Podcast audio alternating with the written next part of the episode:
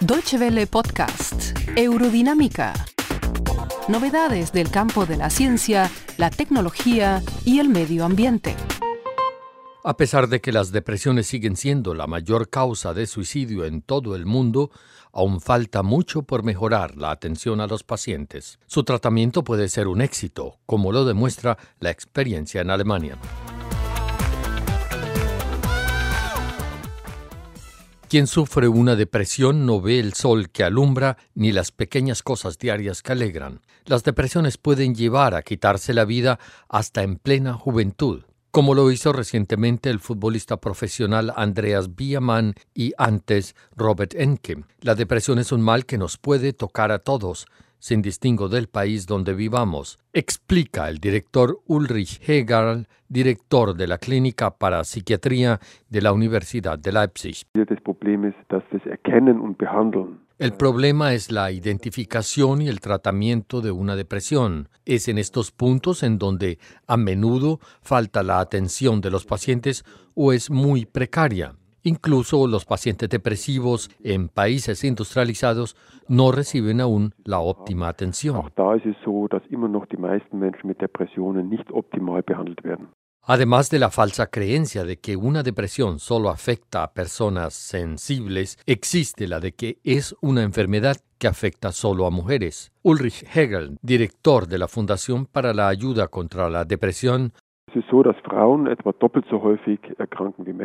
Cierto es que el número de mujeres que sufren una depresión dobla al de hombres, y las razones para ello radican probablemente en las hormonas específicas de su género. Según Hegel, la incidencia de la depresión en mujeres no es el resultado de la doble carga que a menudo soportan aquellas que trabajan y tienen hijos, por ejemplo. La investigación ha logrado establecer que, en efecto, las mujeres tienen una doble predisposición a desarrollar una depresión, sea por cambios hormonales o por su herencia genética, pero los procesos químicos y psíquicos que la generan aún siguen siendo materia de estudio. Una depresión puede afectar a cualquier persona, mujer, hombre, niño, mayor, pobre o rico. Tampoco importa la profesión que tenga, siempre le puede dar la depre, como se le llama coloquialmente. ¿Cuáles son entonces los factores que predominan en el desarrollo de una depresión? El profesor Hegel, también presidente de la Alianza Europea contra la Depresión.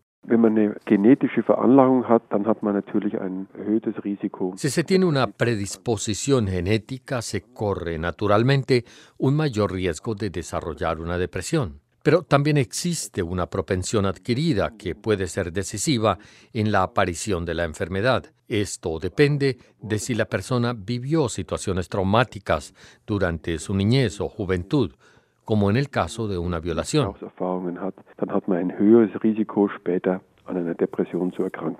Probado científicamente está que la herencia genética juega un papel predominante en la aparición de una depresión. Hegel cita el caso de los gemelos idénticos que cuando el uno es depresivo, el otro, por lo general, también lo es. Pero a pesar de la importancia de la genética, se da por seguro que no existe un gen de la depresión.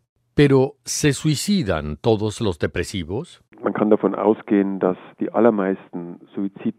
Se puede asumir que el 90% de las muertes por suicidio están relacionadas con enfermedades psiquiátricas y dentro de estas la depresión es la fuente del problema. El 10% restante de los desencadenadores de una depresión lo ocupan la esquizofrenia o las adicciones. Si bien es cierto que algunos pacientes tratados por depresión se suicidan, incluso al término de largos y múltiples tratamientos, también es un hecho que no todas las personas depresivas optan por quitarse la vida, a pesar de la impresión de que hay cada vez más gente que se suicida por una depresión, la realidad es absolutamente lo contrario. Hagel describe la situación en Alemania.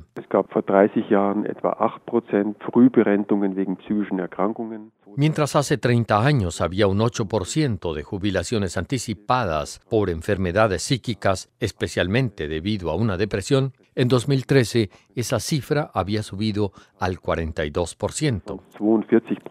Esto, según el científico, no quiere decir que haya más depresivos, sino que hay cada vez más personas que acuden a pedir ayuda, que los médicos generalistas están en mejor capacidad de reconocer una depresión y que una depresión es llamada hoy por el nombre y su diagnóstico no es ocultado con otros males como el crónico dolor de cabeza o insomnio, por ejemplo.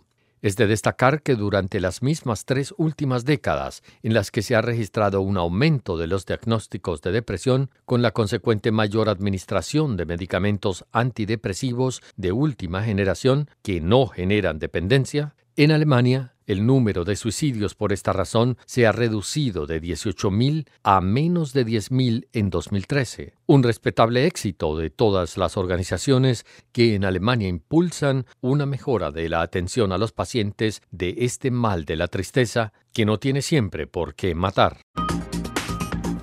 Muchas gracias por su atención. Más informaciones sobre nuestros contenidos en nuestra página de internet www.de y en Facebook y Twitter.